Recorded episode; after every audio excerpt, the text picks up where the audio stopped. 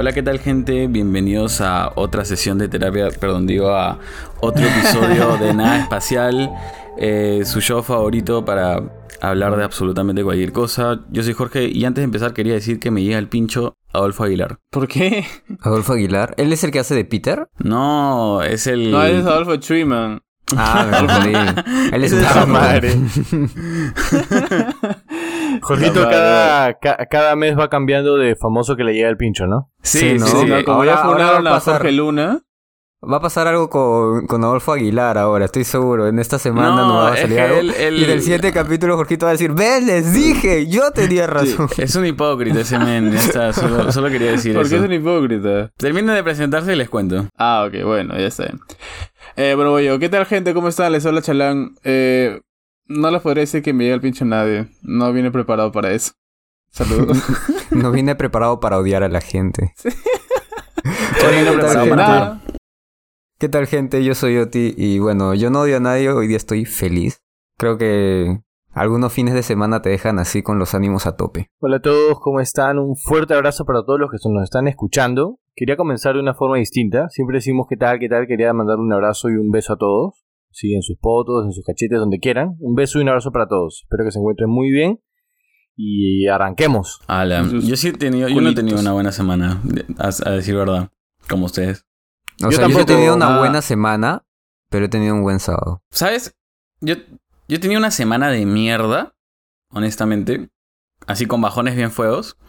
Y el sábado estaba con otro bajón, pero el final de la semana, o sea, el final de ese sábado estuvo chévere. Así que medio que me la me levantó un poquito. Ahí estuve jugando con Tim, con los patas. Jugamos LOLcito.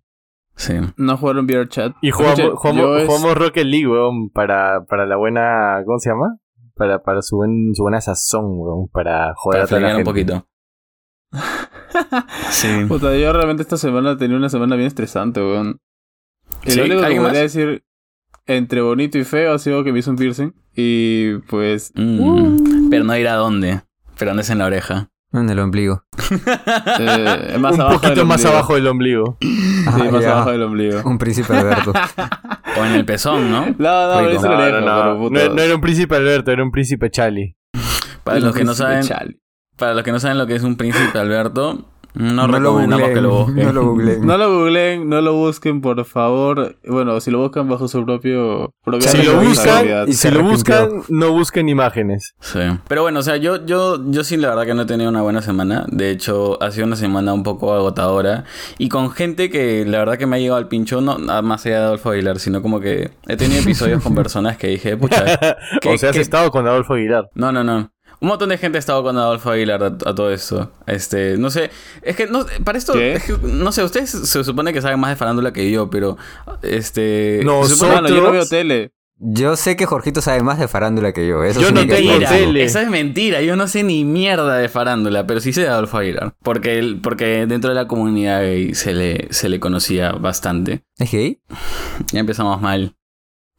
No, pregunto. eh, Sí, madre, sí. ¿Sí? hace poco salió a decir que es Hace sí. poco salió. ¿Ves que Chalán sabe? Pero ya, pero ves que yo sé menos que tú de farándula. No, Pero- no tenía ni idea. No sé, la estás haciendo larga, papi, pero la cosa es que.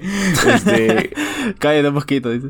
he salido del closet hace poco y, pucha, creo que era el secreto peor guardado del, del Perú. Y ahora está con como que todo, puta, me salen sus TikToks y medio que me da el pincho. Entonces por eso empecé diciendo como que me da el pincho Adolfo Aguilar. Pero en verdad, eh, me da igual. Pero sí, semana de mierda. Y de hecho... En realidad el- solo quería dispararle a alguien y lo acabo de hacer. Sí, es como Nada que he más. tenido mucho contenido. He, he tenido muchas cosas contenidas esta semana.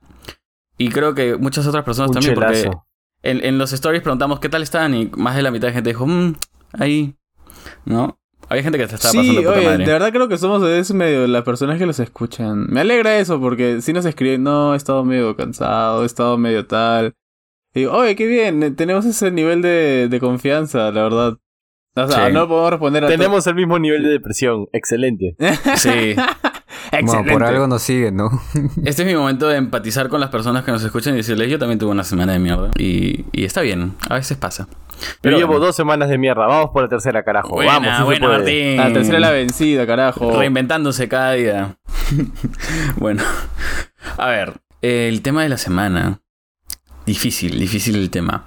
Este, hemos estado debatiéndonos bastante de hacerlo o no, pero como bien saben, para los que están escuchando a la salida del capítulo, este capítulo está saliendo la semana del 8 de marzo, que es el Día Internacional de la Mujer, antes conocido como Día Internacional de la Mujer Trabajadora.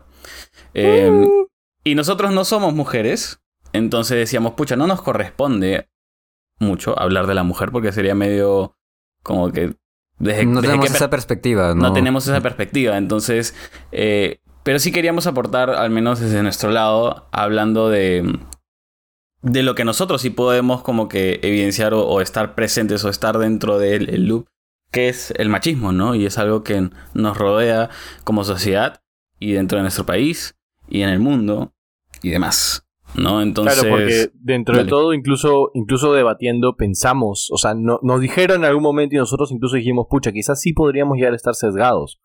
Pero, Claro. pero, o sea, a ver, este episodio, mm, nuevamente, no que, vamos a hacer un pequeño disclaimer, ¿no? No queremos ofender a nadie como en todos los episodios que hemos grabado, no tratamos, no buscamos ofender. Quizás resbalemos, quizás no, va a ser dentro de nuestra ignorancia, muy posiblemente, ¿no? Porque tratamos de darle lo- el mejor contenido sin hacerle daño a nadie, ¿no? Solamente para, Sí. que, para que la gente en verdad esté, esté atenta. Y no, no, no nos tiren mierda, pues. O sea, ya es suficiente con la mierda que nos tiramos entre nosotros. Sí, mierda. No, estamos intentando. con lo que nos decimos entre nosotros. Vea- veámoslo como un espacio de aprendizaje. No. Sí, porque hemos Correcto. tenido, o sea, mientras conversábamos de esto, hemos tenido ciertos comentarios que nos escucharon otras amigas y le decían, oye, ¿qué te sucede? ¿Cómo vas a decir eso? Y le digo, pero, ah, no, tienes razón. O sea, nos explican desde otro punto de vista, porque realmente estamos muy sesgados y no lo sabemos. O sea, Pero vamos aprendiendo, no. ¿no? Eso es lo importante. vamos aprendiendo. importante, Vamos aprendiendo importante. y mejorando y corrigiendo. Sí, creo que eso es lo bonito, ¿no? Entonces, ese, es- este es- hemos, estamos tomando este tipo de episodios con mucha delicadeza, pero también con la suficiente, la suficiente apertura como para poder hablar de ellos con confianza y poder darles ese contenido que les suele gustar, ¿no? Entonces sí queríamos sí, y si nos quieren putear, adelante, putéennos, pero Bienvenidos sean, bienvenidos con cariño, sí. Sí, Sí. o sea, siempre, siempre como les dije en algunos capítulos anteri- anteriores, ¿no? Todo esto viene de buenas intenciones. Entonces, este, veámoslo de ese ángulo. Eh, hemos hecho bastante sobre para investigar, pero como les decíamos, no, no estamos hablando sobre la mujer porque no somos mujeres, pero sí queremos hablar sobre el machismo porque es lo que podemos hablar de una fecha, eh, eh, teniendo una fecha tan importante como esta que tiene el machismo como algo, eh, como una especie de dicotomía, ¿no? Que es parte de la situación. Así que eh, con ese preámbulo, chicos, ¿alguien sabe de qué se trata el 8 de marzo? Porque sé que mucha gente dice, ah, que el Día de la Mujer, que el Día de la Mujer, pero ¿alguien sabe de qué se trata, de dónde vino, por qué, etcétera? Yo hasta hace unos años no sabía, honestamente. Hasta hace unos años, ahora sí, hace tiempo que es. O sea, yo lo supe cuando Jorgito me lo dijo el año... ¿Hace dos años? O año y medio más o menos. O sea, siempre supe que ellas salían a hablar sobre ellas desde un punto ignorante, ojo, y, y creo que admitir eso es, es parte de, ¿no? Yo veía a las mujeres saliendo y solamente el hecho de ser mujer era un motivo de marcha, pero no era así. Obviamente hay toda una historia por detrás, toda una lucha de décadas eh, de las mujeres por luchar la igua- eh, por conseguir igualdad de condiciones que los hombres, ¿no? Porque hoy en día, pues, ante la ley, ah, bueno, en la mayoría de países, porque hay todavía los países musulmanes, ante la ley los hombres somos iguales que las mujeres, no nos corresponden los mismos derechos. Pero hace muchos años no era así. Hace muchos años, no hace muchísimo tampoco, hace 100 años nomás, todas las mujeres estaban dentro de casa y no tenían el derecho a trabajar. Y si no es por una guerra, Ni a votar. ellas no salían a asumir este tipo de puestos y tampoco probablemente no hubiera podido nacer este tipo de marchas porque en ese momento es que se dan cuenta de que nosotros somos, bueno, nosotras somos capaces de igual manera que un hombre de poder trabajar y por ende tener los mismos derechos también hasta de votar y elegir quién nos va a representar. Tal cual. Sí. Y para serles más exactos, la fecha fue 1857, no quiero ahondar mucho en esta parte, pero fue en 1857 una huelga de mujeres en una fábrica textil en Nueva York y empezó una de las primeras este, marchas en pro de derechos este, de igualdad laboral, salarial, etc. Entonces, este evento de 1857 c- marca un primer hito, pero de ahí han habido otros más que han hecho que se vuelva recurrente y que se termine creando esta, esta fecha que como les decía hace un rato, ¿no? Antes se llamaba el Día Internacional de la Mujer Trabajadora, ahora es el Día de la Mujer, ¿no? Ahí creo que Charlie tenías algo. Sí, que bueno, como tú decías, era el primer hito o un auto consecuente fue el 8 de marzo de 1908 cuando eh, salió una marcha en una fábrica de, de cotton en, en, Nueva York por una por las para honrar las muertes de 129 mujeres este en un incendio. Eh, y todo esto en un contexto de lucha sindical, ¿no? Para poder exigir iguales derechos que los hombres y mismas horas de trabajo y todo eso.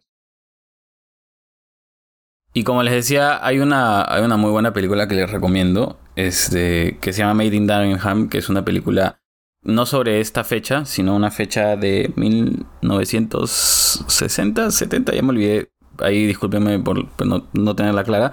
Pero es una película que justamente también tiene que ver con una huelga de mujeres en una fábrica textil este, en Inglaterra. Para la fábrica de Ford, me parece. Este, muy buena, muy interesante y muy. que te habla justamente de estos temas de eh, marchas en pro de derechos y demás, ¿no? Y, y como está, si bien Oti decía, hoy existe una especie de igualdad legal, eh, otra cosa en la práctica. Sí, otra cosa en la práctica y eso es lo que se llama la desigualdad social.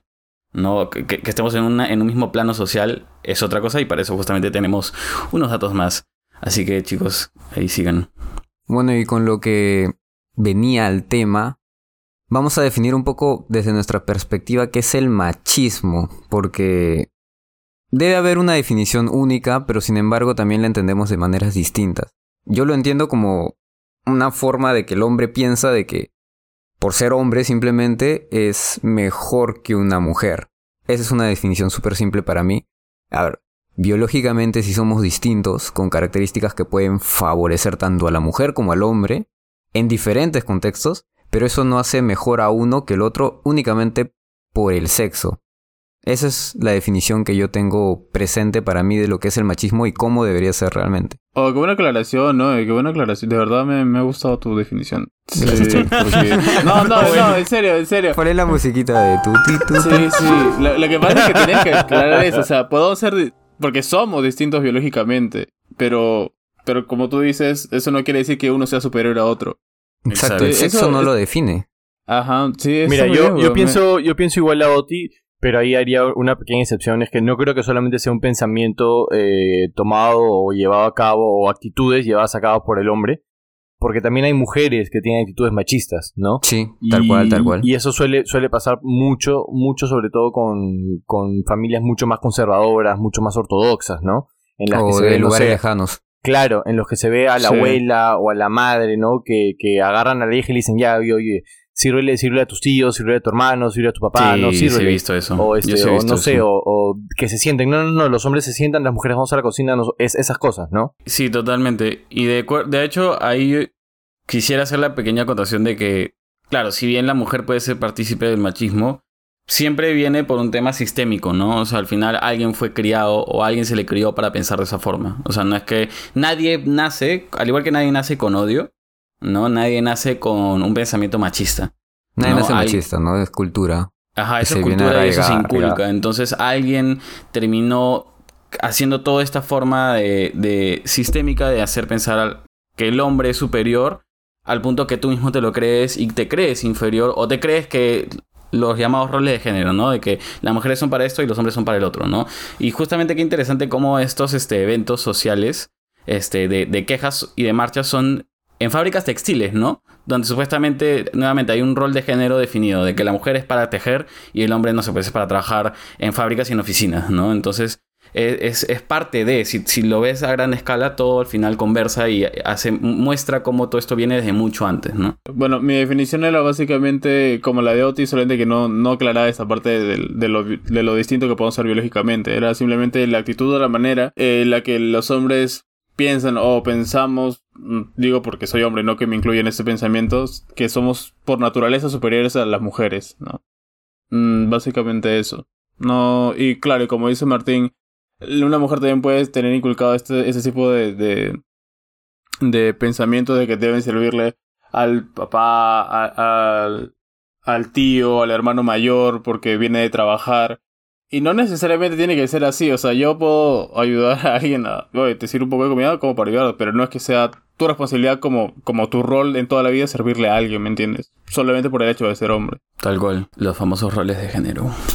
Así es. Y, pucha, ahí creo que no sé si es que existe un... Bueno, sí, definitivamente hay un estadístico, pero este estadístico puntual no lo he buscado. Pero siento que si buscamos eh, entre países latinoamericanos quién está peor en temas de machismo y de este, desigualdad de género y etcétera, creo que el Perú, no sé si gana, pero al menos debe estar entre los primeritos, ¿no? O sea, el top 3 Está en yo el top creería tres, que está entre sí. Perú, Bolivia y hmm, Chile. ¿no? Bueno, meta- metamos a Chile, pues. Metamos a De Chile. taquito, de taquito. Sí, pero yo estoy segurísimo de que, de que Perú, o sea, tiene un, un problema así grandísimo con eso, ¿no? Y de hecho sí estuvimos investigando este, bastante del tema. Y acá tenía unos cuantos datos para empezar y ahí chicos acompáñenme este, sobre esto. Pero hay desde, como decíamos un rato, ¿no? Existe desigualdad desde temas de ingresos, de independencia económica, de educación, de este, agresión eh, física, psicológica, este, asesinatos, feminicidios, ¿no? Entonces, Ahí, Jorgito, déjame hacer una pequeña hipótesis chiquita, que puede ser verdad que como no, pero es lo que yo pienso. Pero probablemente tanto Perú o como Bolivia, que yo sí estoy casi seguro de haberlos visto en un ranking de, de tener mayor porcentaje de personas machistas, o percepción del machismo, mejor dicho, eh, creo que se debe a que de por sí el Perú es un país andino, entonces tiene condiciones eh, geográficas que hace que tengas poblaciones muy alejadas y que sean de difícil acceso. Entonces, el, el tema de la lucha contra el machismo se ha dado bastante y ha sido muy fuerte gracias a las redes sociales. Entonces, al no poder llegar a esos lugares más alejados, es más difícil quitarles esa mentalidad. Es lo que me parece, ¿no? Me da una percepción de que podría ser un Claro, motivo y- por y el cual no les con la llega esa educación. información. Ajá, exacto. mira, es interesante, ¿ah? Porque, mira, ahí luego voy a leer los datos, no, no voy a decir departamento por departamento, pero medio que sí, medio que no, ¿ya? Y solo para adelantarme a eso, eh, partes de la mayor desigualdad de mujeres se encontraba más en la costa. Este, mm, pero bueno, ahí depende de cómo estén haciendo los estudios y de qué este punto estén buscando, ¿no? Pero a ver, mira, desde, desde lo que es este educación, ¿ya? Porque vamos de lo, de lo más primario. Este, el 65.9% de las mujeres en el Perú cuenta con una educación secundaria, o sea, haciendo una investigación de mujeres de 25 años a más, mientras que el 76.4% de hombres este, la tiene. O sea, hay una diferencia ahí como de más de 10% de... de y, y ¿sabes por qué me parece importante esto? Porque cuando luego vas a cosas de, la- de- de laborales, o sea, buscas por qué, por qué la mujer no se encuentra tampoco en esas posiciones. Y es porque, si bien todos técnicamente tienen la misma oportunidad de estudios, porque al final a nadie se le niega ir a un colegio, este, existe una desigualdad de mujeres que no tienen y cuentan con estudios de educación secundaria. La cual, esa de todas debería ser la brecha más como que similar. ¿Me entiendes? Y eso tiene que ver con un machismo mucho más este profundo, de negarle a la mujer que estudie. ¿no? Lo que pasa ahí, y lo que imagino que puede ser casi seguro, es eh, el tema de que muchas mujeres eh, asumen roles domésticos Así a es. temprana edad y por ende tienen que dejar eh, los estudios, ¿no? Yo, bueno, mi familia viene de un pueblo muy chiquitito en Huancavelica y efectivamente pasa lo que dice Jorgito, o sea, los hombres van, hacen su primaria y llegan hasta la secundaria y las mujeres también terminan su primaria, incluso mi abuelita, y lo digo normal, es, es analfabeta, porque justamente allá las mujeres, eh, y por eso lo decía lo de las zonas geográficas, no les dan ese rol de, de ser lo- el sustento de la casa, sino les dan el rol de cuidar el hogar. Entonces las sacan de los colegios cuando ya saben cosas básicas para que ya comiencen a alimentar al esposo y a cuidar a, a los hijos y bueno, el, el ganado y tal, ¿no? Se termina quedando en la casa. Sí, es algo que sí, sí le encuentro muchísimo sentido a que esté sucediendo y que obviamente, como dice Jorgito, es el indicador primario, no es el que debería ser el más igual de todos, ¿no? La educación. Y de hecho, la tasa más baja es la de Cajamarca. 36.7% de las mujeres no cuentan con estudios eh, secundarios. O sea, perdón, sol- solo el 36.7% cuenta con estudios este, secundarios. Y el que tiene la brecha más alta, o sea, entre uno y otro, es Puno. Que hay como 23% de diferencia entre uno y otro. Ese es uno. Me pareció muy interesante ese, ese dato. Y según eso, podemos pasar a participación laboral. Ahí vayan interrumpiéndome si tienen datos. Este, Pero en el Perú, el 55.4% de mujeres se encuentran en una posición laboral, o sea, que trabajan, ¿no?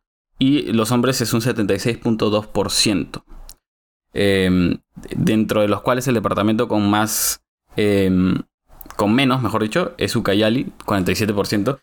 Eh, y esta brecha, creo que es importante mencionarlo, se hace más corta aún cuando tú buscas roles gerenciales o de alto puesto. O sea, donde, si bien tú puedes decir, hay un montón de mujeres empleadas, ¿no? O sea, y que trabajan.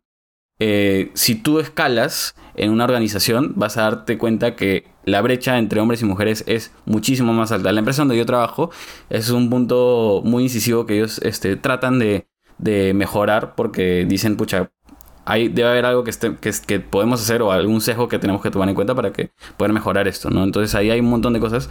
Y sí tenía una anécdota, porque he escuchado mucho que hoy en día, como decía Oti, ¿no? Existe mucha igualdad legal, pero desigualdad social, ¿no? Y mi madre es una persona que trabaja desde que yo he nacido, es una profesional. Y en algún momento les contaba esto a los chicos, pero eh, en una empresa Saludos peruana. tía.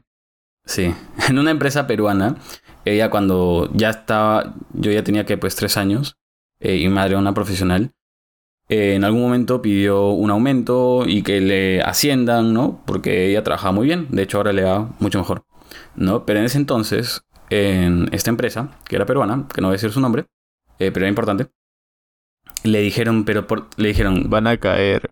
Sí. Ella pidió su, su aumento y, y pidió su ascenso y le dijeron, pero tú por qué quieres eh, que te aumenten de sueldo si tú eres mujer? Tu, tu esposo va a ganar por ti.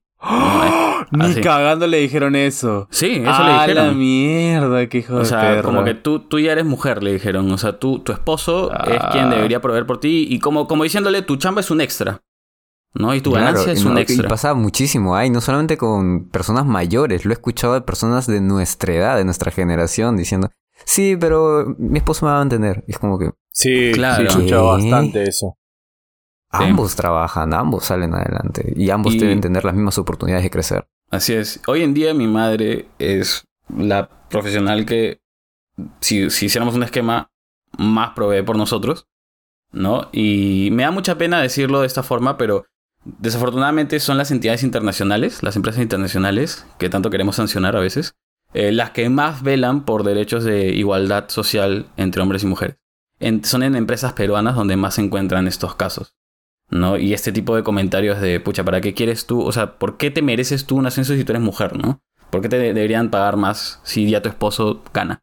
¿No? O sea, no seas como diciendo, no seas codiciosa, ¿no? Como si el ser mujer tuviera un límite laboral, ¿no? Hasta acá llegas, ¿no? Entonces sí me parece... El famoso, el famoso techo de cristal, ¿no? Exactamente, tal cual.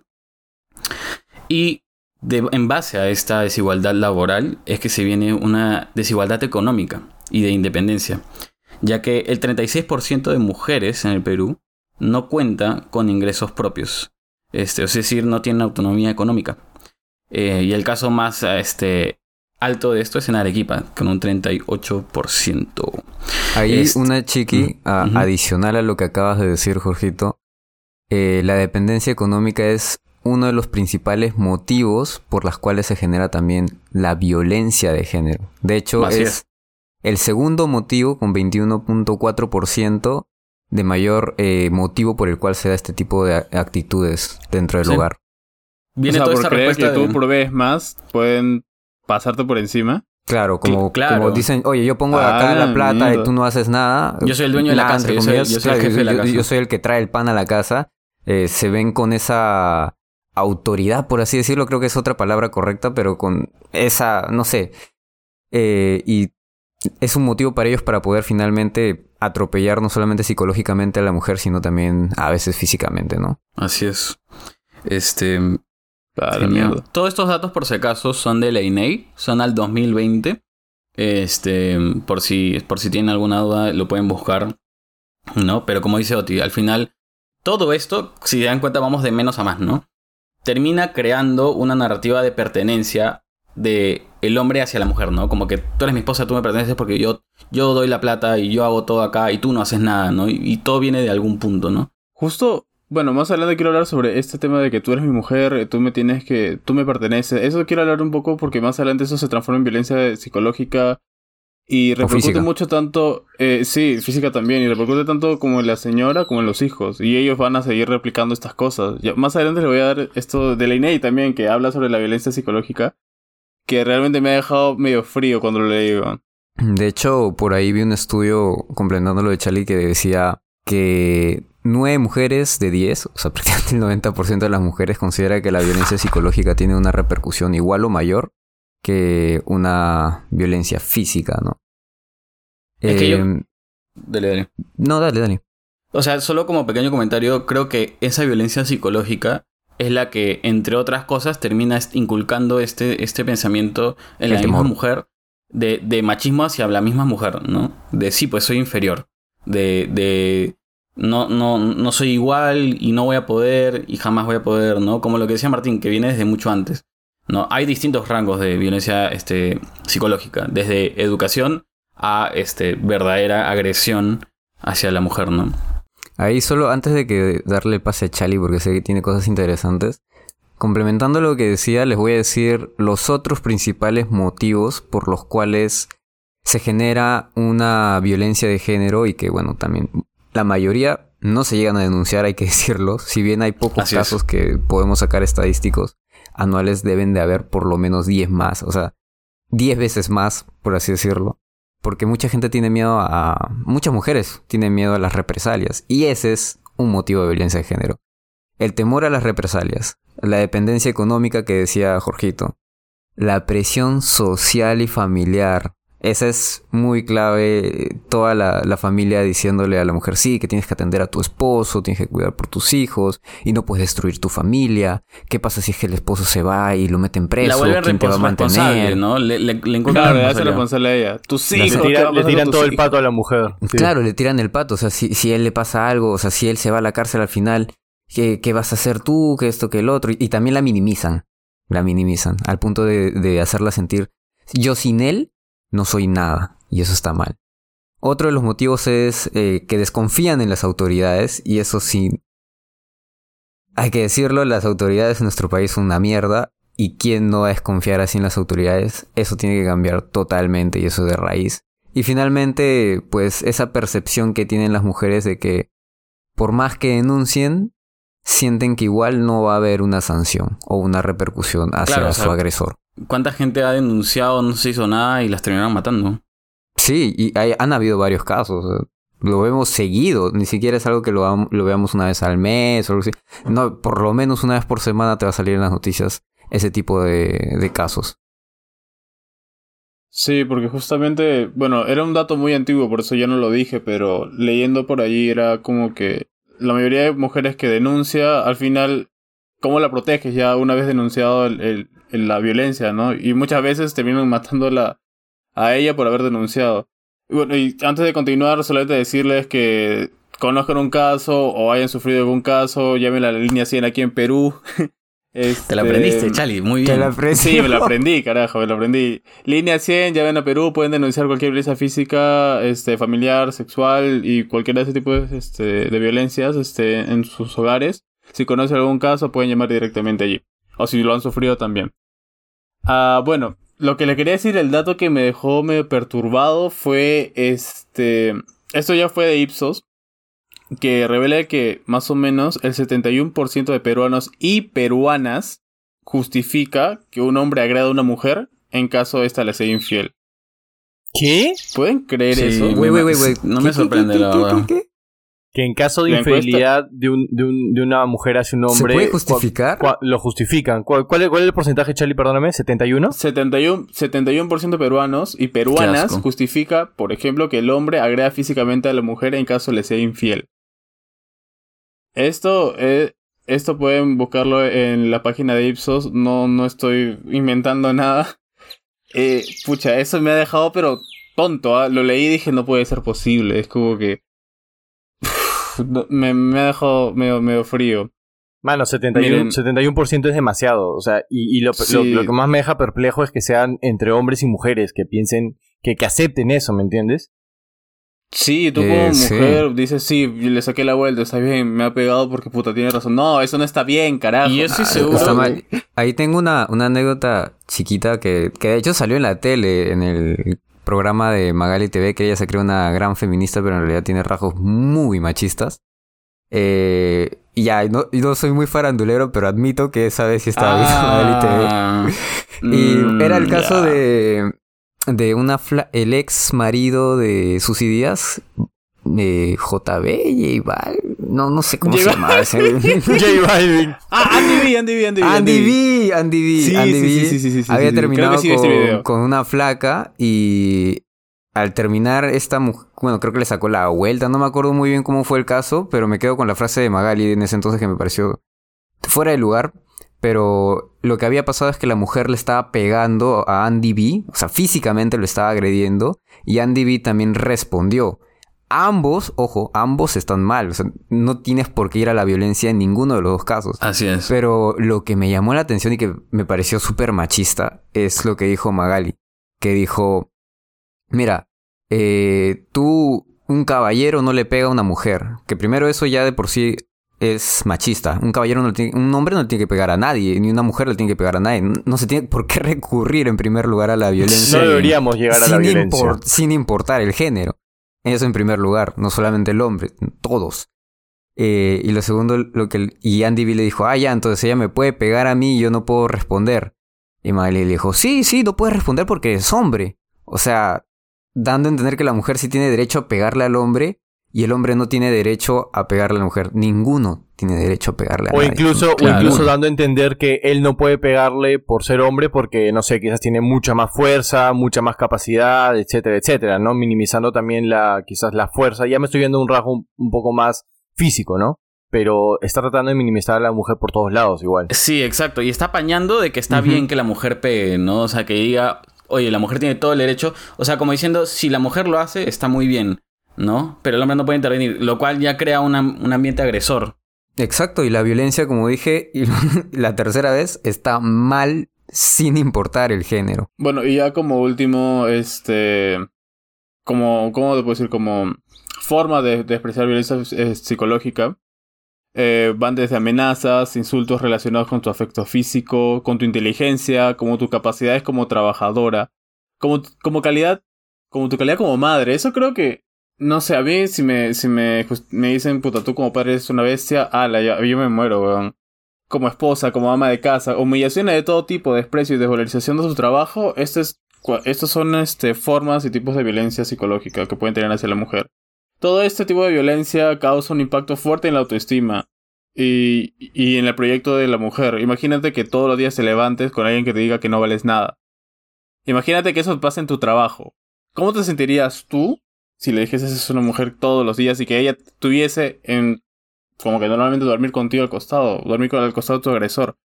Eso realmente te marca de por vida y normalmente, y como dijeron ya aquí, es lo que le vas a enseñar a tus hijos directa o indirectamente, ¿me entiendes? Sí, claro, o sea, a ver, justo atando un poco con lo que decía Charlie, yo también eh, he estado leyendo algunos datos, ¿no? Sobre el tema de lo que es violencia familiar. Y ah, leía que decía el 63% de mujeres, y lo que, más me sorprende, lo que más me sorprende es el rango, de entre 15 y 49 años han sufrido violencia familiar por el esposo o por compañero. 15. 15 a 49 años, ¿no? Y eso va muy atado con lo que estábamos comentando en puntos ¿Cuál es anteriores el sobre el hecho 63%, ¿no?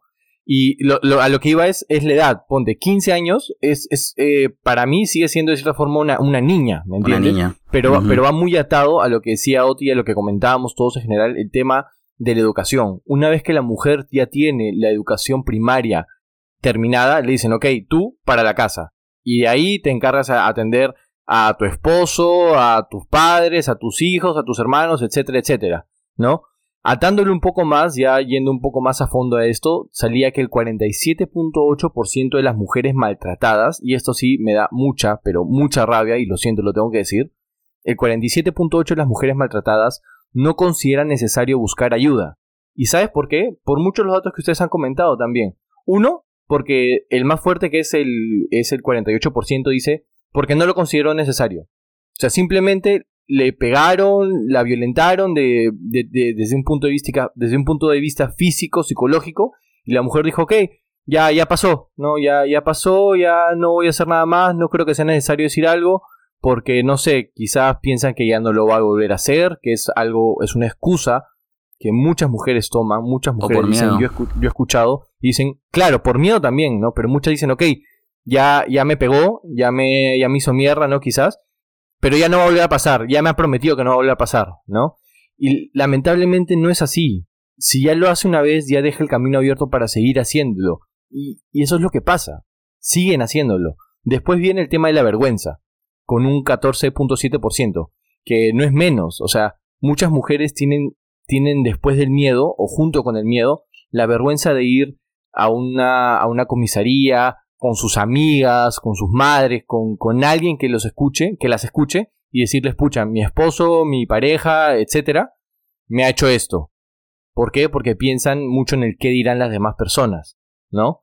Justo con eso también leía un dato que decía que 37 de cada 100 mujeres maltratadas busca ayuda con su madre.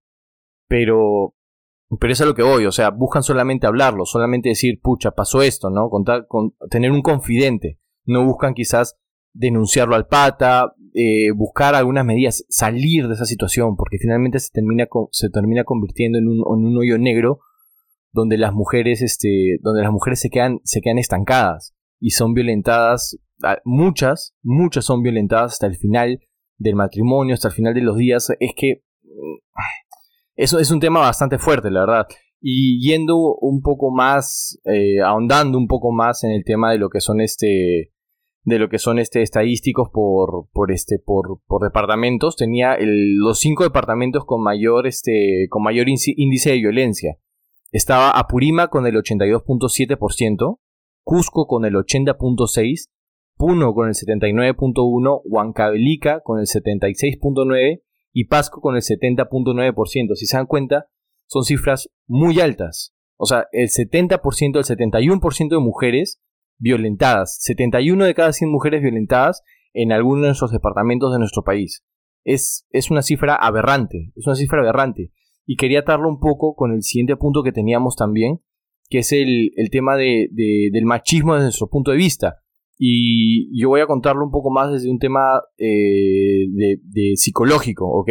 Porque, a ver, lo he comentado en, otro- en, otros, en otros momentos, y yo vengo de una familia militar, ¿no? una familia muy cuadriculada, una familia de cierto punto un poco, un poco machista, un poco bastante, diría yo, ¿no? Entonces, acá en mi casa, mi abuela, que vendría a ser como de cierta forma la matriarca, ¿ok? Tiene, no sé, tiene esta idea de que la mujer debe servir, debe servir en la casa, debe, debe ayudar, debe hacer, etcétera, etcétera. Entonces, personalmente, para mí ha sido una lucha muy intensa de tratar de, quitar estos pensamientos arraigados. Y, ya, ya, ahondaría un poco más en este tema, pero quería comentarlo como para dar el pase, porque ahí Jorgito y Oti creo que también tenían algo más que comentar. Per- perdonen, muchachos. Sí, este. me- es, es bien impactante los datos que tiene, que tiene Martín. Y como digo, creo que todo este tema mm, no es para echarle la culpa a la mujer de por qué no hace nada al respecto. O sea, creo que justamente lo que dice Martín es como muchas veces se crea un ambiente en el que la mujer misma se siente o se encuentra atrapada, ¿no? Eh, lidiar con la violencia es algo bien difícil, ¿no? Y por eso a veces, este, acudir a ayuda es algo que a veces hasta da vergüenza.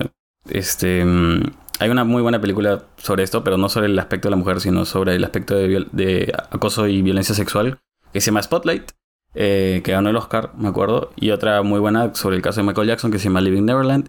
Eh, ya lo he recomendado antes en este podcast, pero justamente habla de cómo... es el de los periodistas. El de los periodistas, sí. Ah, del sí, caso buenísima, de, y- buenísima, y, y- y habla justamente de cómo mm, muchas veces una víctima de abuso, sea psicológico, violento, sexual, etcétera, eh, se termina reprimiendo, ¿no? Y termina sintiendo, como decía Martín, ¿no? Que no vale la pena. O que no, o, mejor no decirlo, porque la misma persona se siente avergonzada, o, que bueno, no volverá a pasar, ¿no? Entonces, este, cuando se crea todo este ambiente, se vuelve muy, muy difícil salir de él.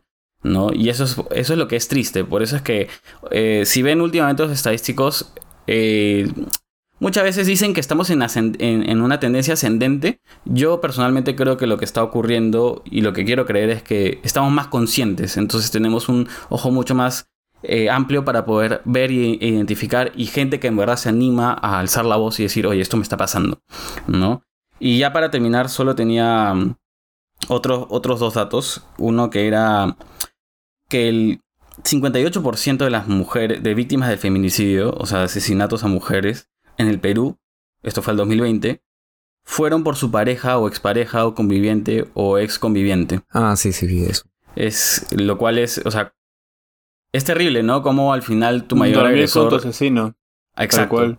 como dicen muchos Pero ¿no? Al final estás tu mayor asesino. agresor es la persona que supuestamente a- amaste, ¿no? Sí. Y de eso, el 53% de víctimas son, como decía Martín, de. No, perdón. Casi el 80%, más del 80%, son este, mujeres de 15 a 44 años. ¿No? Este, desde 15 años este, son las víctimas de feminicidio. ¿No? Entonces, son cosas bien, bien difíciles de hablar. Eh, cuando estamos por hacer el capítulo, nos, decidimos de, oye, es, es importante hablar eso, sobre todo desde nuestra perspectiva, porque a veces veo muchos hombres que como que o tratan de negar o tratan de hacerse la vista gorda o simplemente evitar el tema y creo que de todas formas es importante hablarlo, ¿no? Tal cual. Eh, siguiendo con el punto que decía Tim mm, y atándolo también, yo también vengo de una familia bien machista. Eh, como les dije en un principio, mi, mi familia viene de un lugar muy alejado, entonces ahí eh, no hay muchos derechos en la práctica, nuevamente, para la mujer, porque como dijimos, derecho legal lo hay, pero en la práctica no. Claro. Eh, y bueno, primero aclarando que las personas machistas no necesariamente son personas malas, porque muchas veces pasa eso, sino son personas que tienen esa cultura arraigada y son básicamente estragos que le han quedado de una, de una familia que también ha sido así. Y que, un bueno, tema de ignorancia muchas veces también, ¿no? un- tam- un Mucha tema- ignorancia, como Mucha ignorancia. Y no es necesariamente que sean personas muy malas. Eh, básica- algunas no lo son, simplemente tienen estas actitudes. Y algunas ni siquiera son agresores, eh, voy a decir físicos, porque el machismo de por sí, aunque sea micro, creo que hace una agresión eh, psicológica. Por más Claro. pequeña que sea, la, la hace, ¿no? Sí. Entonces, por ejemplo, en mi familia yo tengo varios tíos y todos ellos aman y respetan a sus parejas, pero tienen bastantes actitudes o comentarios machistas eh, que son notorios, ¿no? Y que, y que finalmente degridan un poco o minimizan, mejor dicho, eh, el rol que podría tener una mujer. Mm, Pasa mucho que las mujeres en mi familia son las que sirven la comida y los platos y, y lo ponen en la mesa mientras que todos los hombres están sentados esperando. Es como que Me se imagino que nunca han lavado un esa- plato, nunca han levantado los platos. Sí, o sea, sí, pero más lo hace la mujer, ¿no? Es como que la misma mujer tiene esa iniciativa de hacerlo. esa porque presión de, que- tener, de tener que hacerlo. Claro, eh, cree que es lo correcto, ¿no? Que no es que esté mal que lo haga, pero también no es como que sea su Porque deber. solo tiene que hacerlo ella, ¿no? Claro, no es su deber, o sea, tendrían que hacerlo todos, o, acordar entre todos, o sea, hoy día lo haces tú, mañana lo hago yo, qué sé yo. Pero no es su deber y no sentirse presionada a tener que hacer eso. Pero ella, ellas la ven de esa manera, ¿no? Como que está bien hacer esto. Entonces, eso de por sí es, es micromachismo, ellas mismas se minimizan, a pesar de que son mujeres que han logrado grandes cosas en su vida, tienen, por así decirlo, esos traumas o esa cultura que les ha quedado, eh, de que tienen un rol determinado por ser de un sexo en específico, ¿no? A mí bastante lo que me decía una tía, ojo, una tía que, bueno, es muy mayor, eh, me decía, a la mujer no se le toca ni con el pétalo de una rosa.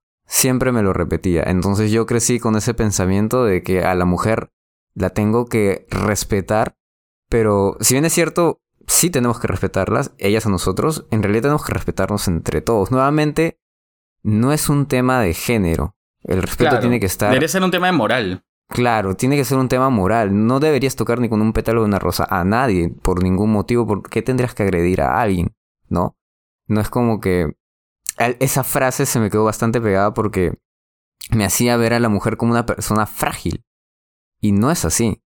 O sea, las mujeres no son personas frágiles, son personas también fuertes, que también tienen derechos y que tienen todo, todos los mismos derechos, oportunidades, igual que el hombre, y, y no se merecen ningún tipo de violencia, así como el hombre tampoco.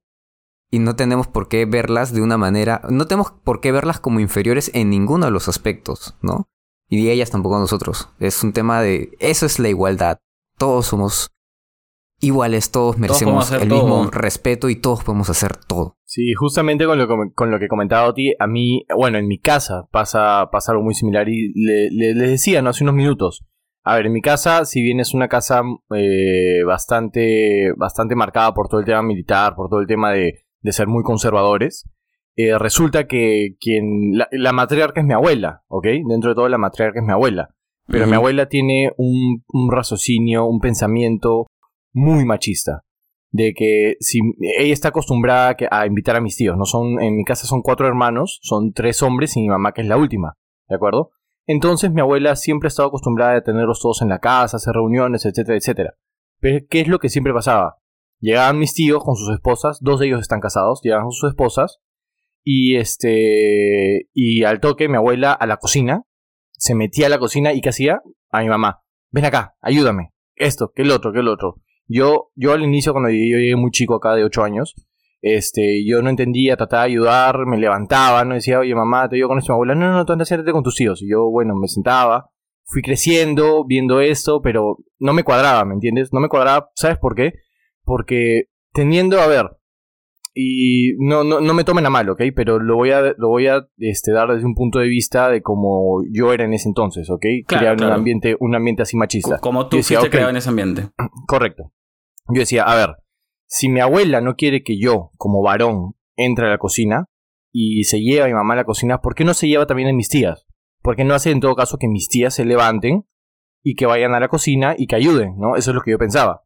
Entonces ahí iba algo que ya, ahí iba viendo algo que ya me descuadraba. Fui creciendo, fui aprendiendo, fui tratando de mejorar lo que podía mejorar. Sigo tratando de mejorar eh, en varios aspectos, ¿no? Pero, pero iba viendo estas cosas, entonces ya llegaba un punto en el que decía, ok, me llega el pincho, me metí a la cocina, ¿qué necesitas mamá? Que eso mi abuela me decía, no, le decía, no te preocupes, yo estoy ayudando a mi mamá. Me sentaba, me, me ponía a ver esto acá, que movía esto, que saca el arroz, que no sé qué, etcétera, etcétera.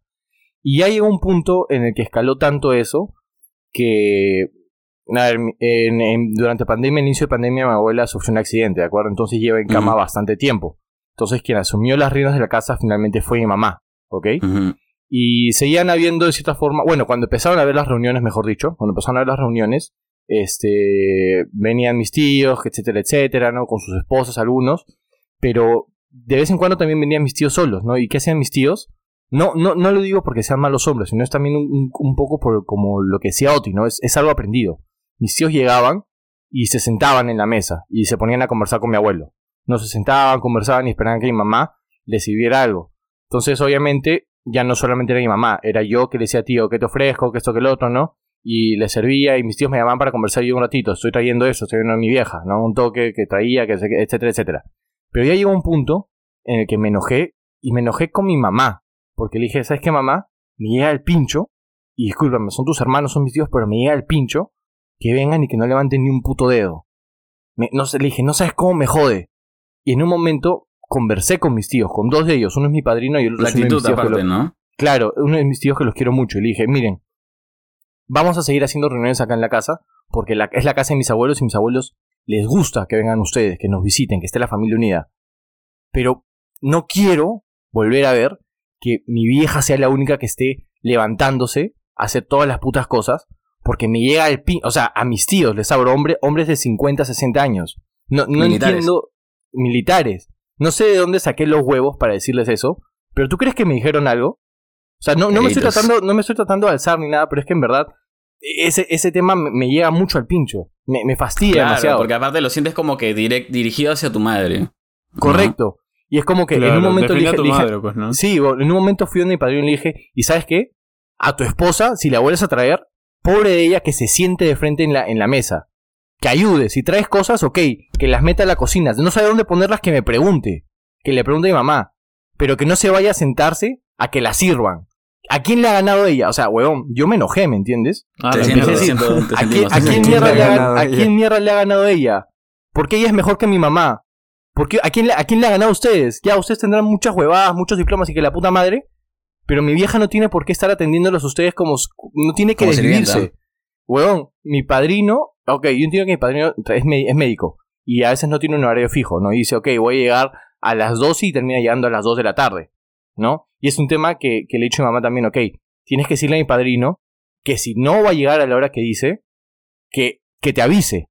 Porque Que tú no puedes estar esperando abajo, como pelotuda, a que mi padrino llegue y haga esas cosas, ¿no? Después, obviamente, vi a donde mi vieja decía, le decía, mamá, perdona porque no son formas de hablarle a mi vieja, ¿no? Pero a veces, muchas veces la, ira me, comía. Y a mi padre me decía, "O- oye, una, ¿cuánto te cuesta llamar a mi vieja? ¿Cuánto te cuesta llamar a la casa, enviar un mensaje y decir, voy a llegar dos horas tarde, hay un tráfico de mierda, etcétera, etcétera? No te cuesta nada, ¿no? La otra vez uno de mis tíos iba a venir y al final no pudo venir por unos temas y si mi vieja no lo llamaba, hue- el huevón, este, no, no, o sea, se quedan esperando acá. Puta, ¿qué hice? Llamé a mi tío y le dije, oye, ¿qué pasó? No, que está que el otro, carajo, que la puta madre. Dije, ya, ya, te calmas y la próxima vez avisas. Punto. Bueno, Tim. Lo, lo siento, me es ha lo gustado la siento, historia, no, me ha lo gustado la siento. historia. Me ha Lo gustado. siento, bueno, es, que, es, que, es que en verdad, no, no sé si, imagino que se, no se en mi tono de voz, pero es que estas cosas hacen que me hierro demasiado la sangre. Pero es cierto, es cierto. O sea, está bien. Este. Es como ese despertar de pucha, ¿por qué tiene que ser así? Y, y darte cuenta de la injusticia, ¿no? Y que, y la indignación Sí. que eso conlleva. Ahí, Charlie, creo que tú ibas. No te interrumpo. Bueno, perdón, tal gallo. Este, Qué gallito, ¿eh? Bueno. Sí, bueno. Este, bueno, mi, mi historia no es tan, tan como la de Tim, porque de todo, bueno, les voy a contar así a grandes rasgos y, y lo más curioso de esto es que por ambas partes, mi mamá y mi papá, este, ambas familias son muy machistas, o bueno, sí, son muy machistas. Contarle decirles que mi abuelo paterno nació en 1890 y se casó con mi abuela por unos terrenos, creo. Algo así fue. Bueno, como era el Y- matrimonio original, me Ah, algún día haremos antes era así. ¿no? Sí, antes era así. Claro. Era un, Sí, un y- recurso legal. Y ella era súper joven, no estoy seguro si llegaba a los 18. Te soy bien sincero. No, me Y imagino es- que no. Mi abuelita Yo se casó a los no 15. llegaba- Sí, a los 16 creo que se casó ella. Este, pero el- mi, mi abuelo tenía ya como 30 y algo. Entonces, eso de ahí, primero que nada, me dejó como que huevón, dije que. Eh, entonces, toda la vida mi papá vio como que a mi abuelo, el que mantenía la casa, el que debía mantener, y a mi abuela como la que debía limpiar, ¿no? Y eso le decía, y eran siete, ocho, siete hermanos creo que eran, y solo una mujer. Y todos eran hombres. Y pucha, siempre la mujer que era mi tía tenía que limpiar la casa y todo eso, ¿no? Y los hombres, como eran hombres, tenían que ser rudos, tenían que defender la casa, tenían que defenderse entre ellos y cosas así. Yo recuerdo que la primera vez que, que escuché algo sobre el machis- machismo en mi vida fue cuando me saqué la mierda. Creo que estaba jugando y estaba con mi papá y mi mamá. Y me saqué la mierda, no recuerdo cómo, pero estaba hecho pija y me puse a llorar. ¿Por qué no Y me sorprende que Charlie se saque la mierda? No, hasta ahorita me sigo sacando la mierda. Seguro estaba subiendo la montaña, ¿no? Estaba subiendo la montaña detrás de su jato. siempre me caigo, siempre me pasa algo, siempre me termino, chicos, me he caído. Pero bueno, ah, no, sí, me, me caí este hace cuatro días en el puente, estaba montando mi tabla y me caí por el pu- No me caí del puente, me caí en el puente. Termina, Ya, eso Charlie, es otro- no te herías. Historia para otro día, sí, lo dije, historia para otro día, ya. La cosa es que mi papá se acercó y me dijo, hijo, no llores, los niños no lloran. Y yo dije, ¿firme o me estás bloqueando? Y yo trataba de aguantarme y la... ¿Firme? Sí, no, habré tenido cinco o seis años, ahí estaba llorando. ¿Firme y causa? recuerdo que... firme acá está llorando. Y recuerdo que traté, creo que de aguantarme, pero no podía, me dolía mucho. Y mamá vino y me dijo, no, hijito, no le hagas caso, tú si quieres llorar, llora. Y puta, yo dije, ¡ah! Puta madre. Puta madre. Pero mi vieja, o sea, dentro de todo mi vieja, tiene, te voy a decir bien sincero, tiene, bueno, ha tratado de mejorar, tiene actitudes que ella cree que los hombres deben hacer y las mujeres no. Pero dentro de todo creo que tenía sus despertares, ese de que, oye, las mujeres también importamos y ella me decía, tú por ser hombre no significa que no vas a lavar tu plato, anda, lava tus cosas, limpia tu, cuarto, lava tu ropa. Y sí, eso aprendí con mis hermanos. Dentro de todo, uno que otro lo hace más que el otro, pero dentro de todo creo que todos lo hacemos en mi casa. Y mi vieja siempre hablaba de que, pucha, salgan a tonear, que las mujeres pueden hacer lo que quieran, igual que los hombres salgan, disfruten de su vida, todos somos iguales. Ella siempre dice eso, ¿no? Y, y eso es lo que rescato mucho de mi vieja, porque tampoco se deja pisotear tanto por este tipo de actitudes. Tengo tías que sí, no, que le tengo que seguir a mi hijito porque ha venido a trabajar y todo eso, viene cansado. Y dentro de todo, bueno, si tú quieres apoyar a alguien porque viene cansado, lo apoyas, ¿no? Pero no por el hecho de que tú seas mujer tienes que servirle a tu hijo mayor porque es el mayor y el que va a sustentar la casa. O es el mayor porque representa al padre cuando no lo está. Lo que mi padre siempre me decía, cuando yo no estoy, tú eres el hombre de la casa. Cuando yo tenía cinco años, me cuando yo no estoy, tú eres el papá de la casa. Y le dice, pucha, vaya responsabilidad que me das, viejo, ¿ah? no, no te voy a mentir. Pero también, Claro. o sea, yo creo que entre todos nos podemos cuidar. Mi mamá era una persona que se cuidaba muy bien. Nos cuidaba a nosotros y ella se cuidaba. Entonces, creo que dentro de todo ella ha sido un muy buen ejemplo para mí sobre cómo eh, pensar de que tratar a una persona con respeto no, es- no es distinto de pensar si es hombre o mujer. O sea, todos este, merecen respeto, Somos el mismo iguales. respeto y todos somos igual. Sí, Claro. básicamente eso. Te quiero, viejita. Besito. A ver, ahí voy yo. Justo, justo con lo que mencionaba Charlie de Los niños no lloran. La canción Boys Don't Cry de The Cure. A mi viejo le encanta. Me encanta esa Canción canción. sasa, carajo. Pero ¿sabes qué es lo más irónico? Y no sé si lo he mencionado en este podcast antes. Pero esa canción, si la escuchan a detalle, es... Porque The Cure es una banda bien progresiva. Este, es lo opuesto de lo que está tratando de decir la- la- el título. O sea, es justamente de un chico que que en verdad sí está llorando por su por la persona que ama y bueno es de verdad búsquenla búsquenla el significado de la letra es muy muy buena Eh, y me da risa no porque a mi viejo le gusta por el significado que él cree que tiene, ¿Qué tiene? pero en verdad no es es el es al revés no como la canción Born in the USA pero esa es otra historia para otro otro día como dice Charlie Eh, y en mi casa mm, honestamente creo que a lo largo de los años ha habido un trabajo de, de construcción, ¿no? Bastante fuerte. Yo soy gay, mi madre trabaja, ¿no? Mi padre nos ayuda, tengo una hermana menor, ¿no? Entonces, eh, sí he visto cómo poco a poco, porque no es que nadie nace perfecto, cómo poco a poco hemos cambiado muchas mentalidades, ¿no? Y, por ejemplo, hoy en día tenemos un sistema en como que el lunes la hago yo, martes la mi hermana y así como que nos turnamos. Eh, yo a veces por flojo. Esto es como que lo, lo uso medio que de excusa, pero en verdad es porque soy un flojo de mierda. Que a veces mi viejo dice, no sé, pues, Jorge, ayúdame cargando esta cosa. Y yo le digo, oye, pero ¿por qué no lo hace mi hermana? O sea, ¿por qué lo tengo que hacer yo por ser el hombre? ¿No? Yo soy un enclenque de mierda, le digo, yo también puedo hacerlo, ¿no? Este, men. Pero es Dale, que, ¿sabes qué? O sea, obviamente sí lo ayudo a mi viejo, pero le digo, pero, pero sí le digo a mi papá ya como que luego del tema le digo, oye, ¿sabes qué? Mi hermana también te puede ayudar. O sea, fuera de jodas. Y esta es una de las cosas más yucas de, de tratar de aprender a veces, ¿no? Fuera de jodas, yo por ser hombre no es que sea más fuerte que mi hermana. O sea, ella te puede ayudar con X o Y o Z, ¿me entiendes? Entonces no pienses de que yo soy el que, o sea, o, o que el hombre es el que tiene que hacer ese tipo de cosas solo porque sí, ¿no? Y este... Jorgito le saca la, la carta trampa a su viejo y después le muestra Exodia. Ah, le digo, ah, machista. ¿No? Usando el machismo. Ahora tu viejo no viendo a nadie más en su casa, solo tú. Jorgito, ayúdame, por favor, me estoy muriendo. ¿Y por qué no machista. Sí, o sea, obviamente lo hago de un- de- con buenas intenciones, ¿no? Pero le meto un poquito de joda, pero, o sea, mi hermana y yo la verdad que nos tenemos mucha confianza, entonces ella sabe de dónde vengo. Y mi hermana le dice, sí, ¿por qué no lo puedo hacer yo? Le dice mi papá, mi hermana, ¿no? Lo, lo reta y le dice, ¿por qué acaso yo no lo puedo hacer? Yo Claro, claro. Y yo le digo, claro, Pensándose pues, como- para el momento. Ajá, y le digo, claro, pues como es mujer, no puede levantar nada, ¿no? Entonces, este, ahí como que nos la- lo chacoteamos a mi papá. Pero dentro de todo el mensaje queda claro, porque al final, al- al- a la siguiente, él ya como que entiende, ¿no? En la Y es- siguiente y es ya. Jorgito no lo van a molestar. No, los dos ayudamos en la casa, pero, pero sí. Lo dejan dormir tranquilo, Jorgito, la siguiente. Sí, pero sí tengo una historia mucho más seria. Eh, y no pensé que algún día lo iba a contar en este podcast, pero mientras contaban estas cosas se me ocurrió. Este, y no quiero contar detalles de personas ni nada, pero hace casi que ya nueve años estaba... eh, porque quería hablar de como que cada uno ha hablado de momentos en el que hemos presenciado machismo, ¿no? O hemos presenciado un acto de agresión. Y estaba yo en el auto con unos amigos. Un amigo estaba conduciendo y me acuerdo que el auto estaba lleno. Estábamos como que todos apretados, ¿no? Éramos todos hombres. Eh, yo no conocía mucho a los chicos más allá de un amigo que era el que conducía. Y me acuerdo que eran las 2 de la mañana y estamos en, en la pista. Eh, una pista grande, una avenida. Y había una chica. Y esta chica estaba eh, vestida, ¿me entiendes? Como, como quien sale para un- una discoteca. ¿No? Y nosotros estábamos ya de retorno a la casa.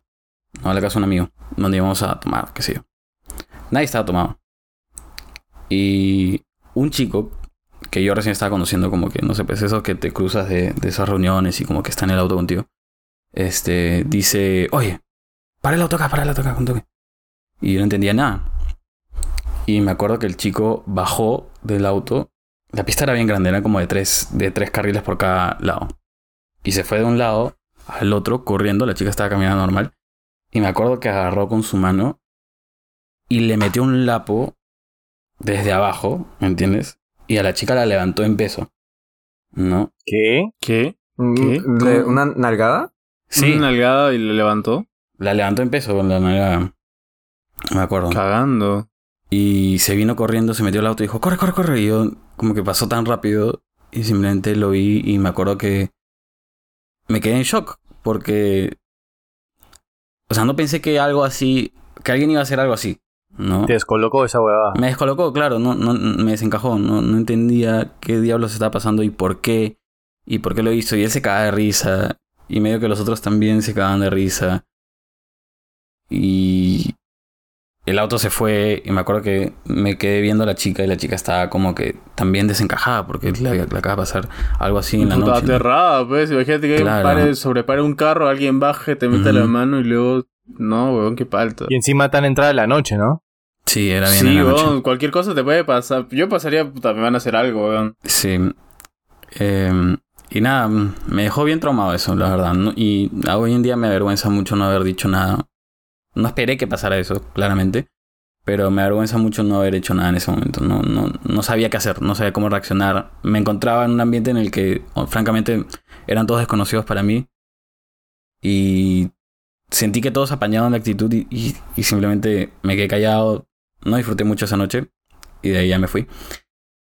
Em, pero nada, creo que era importante contarlo, porque a veces escucho mucha gente diciendo como que no, esas cosas no pasan, esos estadísticos que leemos son huevadas, o pasa en otros lados, no pasa acá, no pasa en tu ambiente, ¿me entiendes? Pero sí, sí pasa. Bueno, yo lo único que tengo que decir de lo que acabas de decir es que ojalá no le pase lo que tú has hecho a tu hija o a alguien que tú realmente quieras. ¿Me entiendes? Al chico que lo Es hizo. lo único que digo.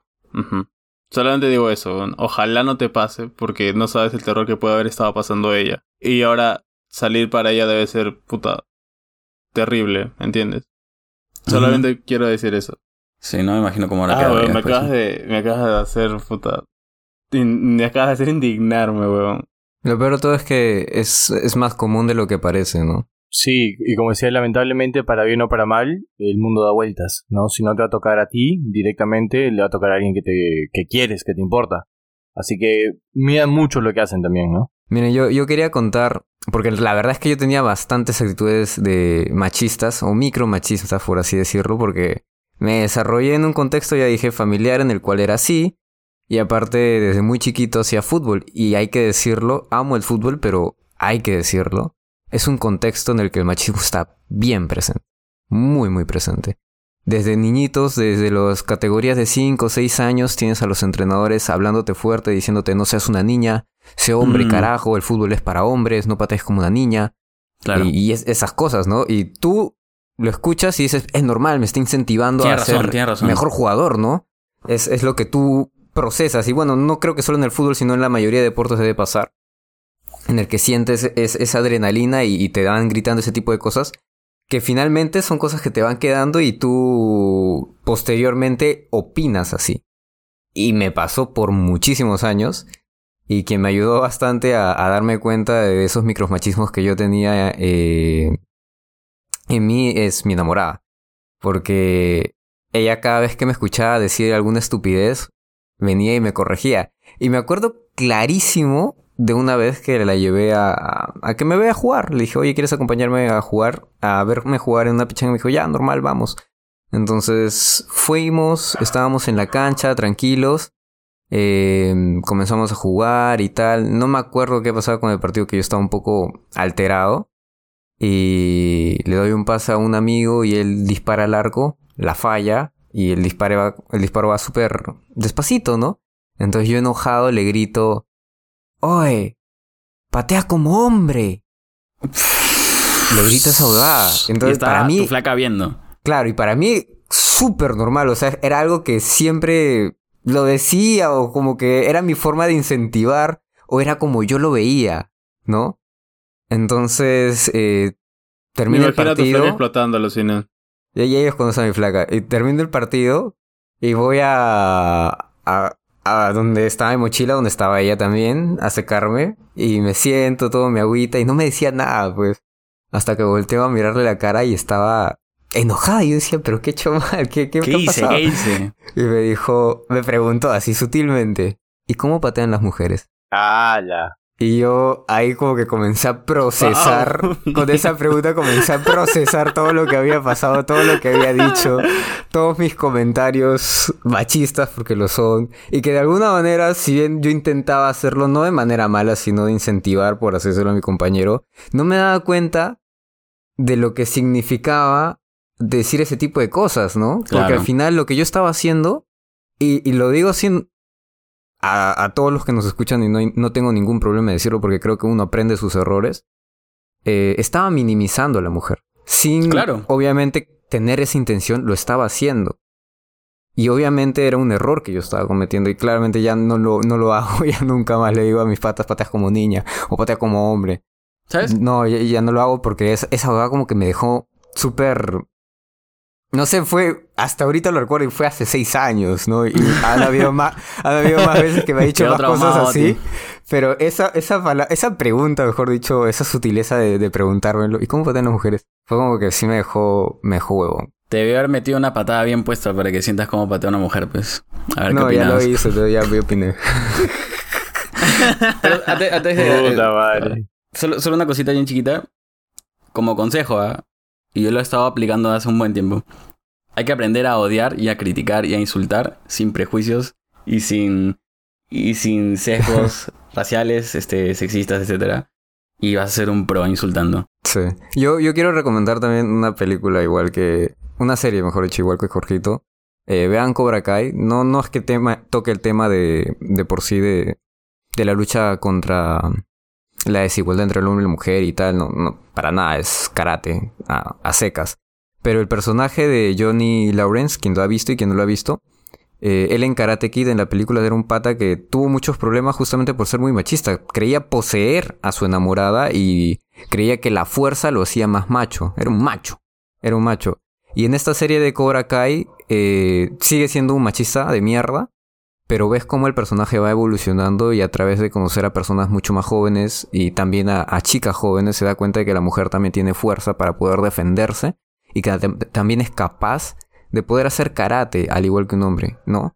Y a pesar de todos sus machismas y estigmas que tiene contra la mujer, tú lo ves capítulo a capítulo evolucionando y comprendiendo un poco más eh, que el hombre y la mujer son iguales, a, a- que la mujer no la posee, también él va aprendiendo a amar, porque es parte de amar, amar no es poseer. Eh, y ahí la lección que, que me deja y vean la serie para que lo puedan entender un poco más es que no importa la edad, siempre se puede aprender, nunca es tarde para aprender, para mejorar y para madurar y para respetar. Es cierto, muy cierto. Puta, tú sabes que con lo que comentaba Oti, el tema de los deportes y cómo es que eso también de cierta forma fomenta el machismo. eh, cuando yo entrenaba básquet, eh, me acuerdo que mi entrenador, y eso es un punto, un punto chiqui, muy parecido a lo de mi entrenador nos, nos insultaba igualito, era un, un colérico loco de mierda ese bon. Con la reconcha de tu hermana, la puta madre que te parió, ¿por qué mierda no lanzas bien? Eso es doble, doble dribbling, imbécil. Estás caminando, aprende ma- Carajo, ¿qué? ¿Por qué miras así? ¿Te gusta, maricón? ¿Ah? Mira el aro, mira el aro, apunta el aro. Sí, ¿Me entiendes? esa- bien, bien agresivos son, ¿no? Sí, pero, pero más allá de eso, hubo una vez que hasta ahora lo recuerdo mucho, porque también fue de cierta forma un despertar para mí sobre el hecho de con qué personas me estaba relacionando, ¿ya? Claro. Y es que eh, tuvimos un partido eh, y yo terminé como MVP, pa- pa- para, hacerlo corto, ¿ok? Terminé como MVP y todos mis patas, oye, huevón, qué buen partido, que la puta madre, te luciste, Osu, que esto, que el otro, ¿no? Así, bien bacán. Y uno de mis causas, que era el mayor, eh, dos años mayor que, que yo, vino y me dijo, bien, mano, ¿no? Eh, que estábamos todos con el entrenador, dijo, bien, mano, de todas formas, hoy día cachas, mano, hoy día cachas, huevón, te ganaste tu cache. Y todo, ja, ja, ja, ja, ¿no? Y yo, yo como que en ese momento me reí, pero después lo empecé a procesar un poco más. O sea, te hablo cuando yo tenía unos 15 y 16 años, ¿de acuerdo? Ajá. Lo empecé ajá. a procesar un poco más y me di cuenta de, del- de la connotación machista que tenía eso, como, como decir que, que mi recompensa por haber jugado tan bien, mi recompensa por haberme este, sacado la mierda y lucir, haberme lucido en ese partido, es que la mujer me, me, me complazca sexualmente. Totalmente viéndola como un objeto, ¿me entiendes? Entonces yo, claro. yo, yo, yo me, yo me quedé frío, obviamente, después de eso, porque yo me fui a mi casa, ¿no? Y todo eso, mi vieja estaba ahí, ¿no? Felizmente mi vieja no escuchó esa huevada. Este, pero como le decía, yo ya venía desde hace un buen tiempo pensando en todo el tema de cómo venía el machismo en mi casa, etcétera, etcétera. Entonces ya habían, ya habían ideas rondando en mi, en mi cabeza, ¿no?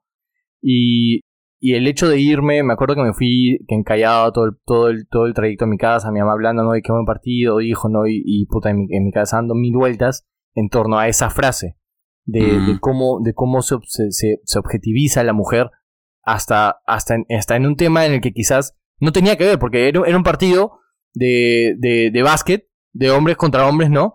Y, y de la nada este buen viene y lo primero que se le ocurre decir es, bien, mano, te ganaste tu cache. Claro. Pucha.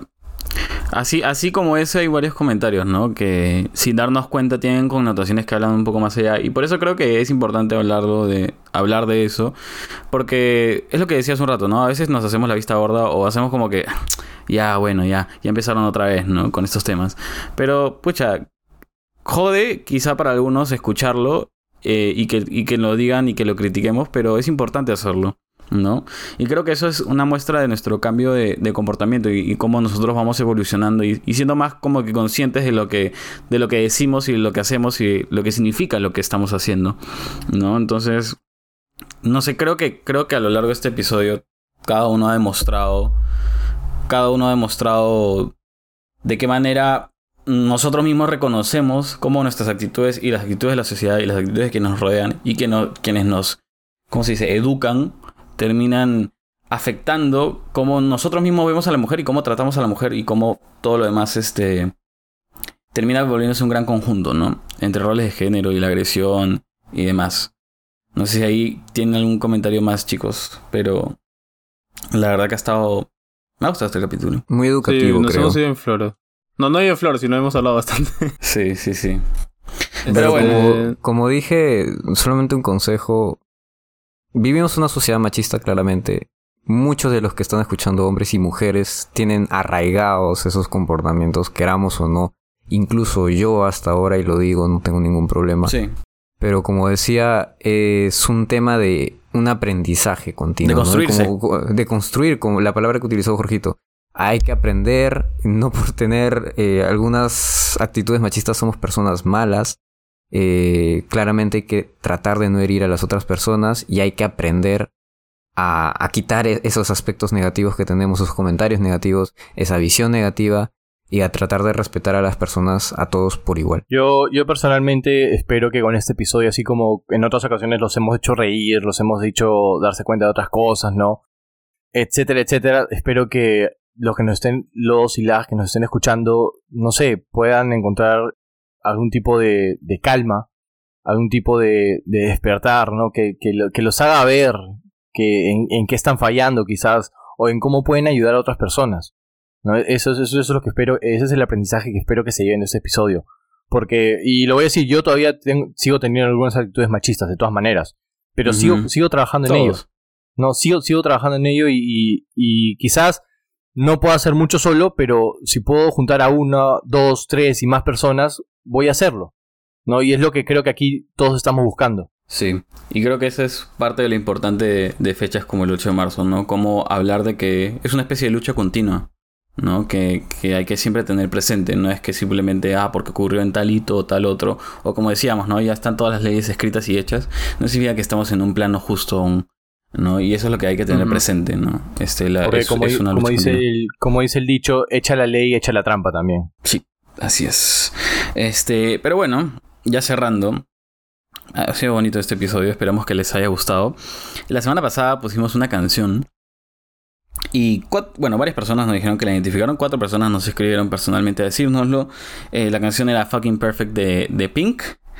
Y este. Fucking Perfect. Sí. a Charlie le encanta esa canción. No sé si saben, pero Chalán escucha esa canción mientras se ducha. Este. La canta. Mientras hace ejercicio también. ¿no?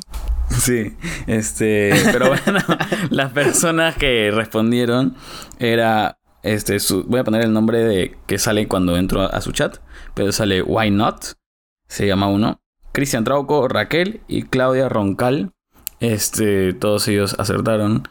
Y Bravo. ¿Alguna recomendación más para esta semana? Hemos dicho varias cosas. Yo tenía Sí. dos más. Dale, dale tú.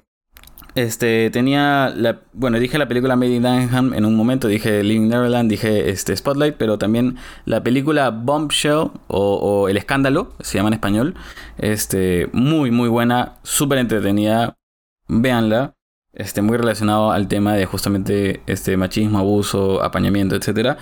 Eh, un libro que me hicieron leer en el colegio, pero que de verdad que sería bueno si es que lo leen o buscan el resumen, A House o Casa de Muñecas que justamente también habla del tema de la mujer y su independencia y su dependencia del hombre en una época, estamos hablando de 1890 y pico por ahí, donde hablar de una mujer que vive sola era una locura. Muy buena también, recomendada. Este, justamente cómo se van quebrando esos paradigmas desde épocas más antiguas. Ustedes, chicos. Yo nuevamente les Ah. recomiendo Cobra Kai. Es una serie, no lo voy a decir nuevamente, tonta, pero fíjense un poco en el personaje de Johnny Lawrence y van a, van a sentir que es como que el papá machista que tienen y que ven como poco a poco se va educando solito. Mm, Yo lo único que le puedo decir es que no se olviden de llam- si tienen algún caso de violencia eh, hacia la mujer en su casa, este, no se olviden llamar a la línea 100, es una línea gratuita aquí en Perú. Mm, Lamentablemente no sé si nos escuchan en otro lado y no sabría el número de las otras líneas, pero sepan que tienen cierto apoyo en ese caso, ¿no? Y son anónimas, eso sí, muy importante, son anónimas. Si tú sabes que tu vecino o alguien cercano a ti está sufriendo, puedes llamar y hablar por ella. Yo le voy a recomendar algo, bueno, un poco fuera de ese tema, ¿no? Que es, el, es un anime que acabo de ver, solamente porque me ha gustado y después otra recomendación más. Eh, es, es que me, me lo he visto en prácticamente un fin de semana. Eh, The Rising of the Shield Hero me gustó muchísimo, totalmente recomendado, la verdad. Y muy aparte de eso, eh, no sé si decir, pe- pedirles, pedirles que por favor sean más conscientes de lo que dicen y hacen.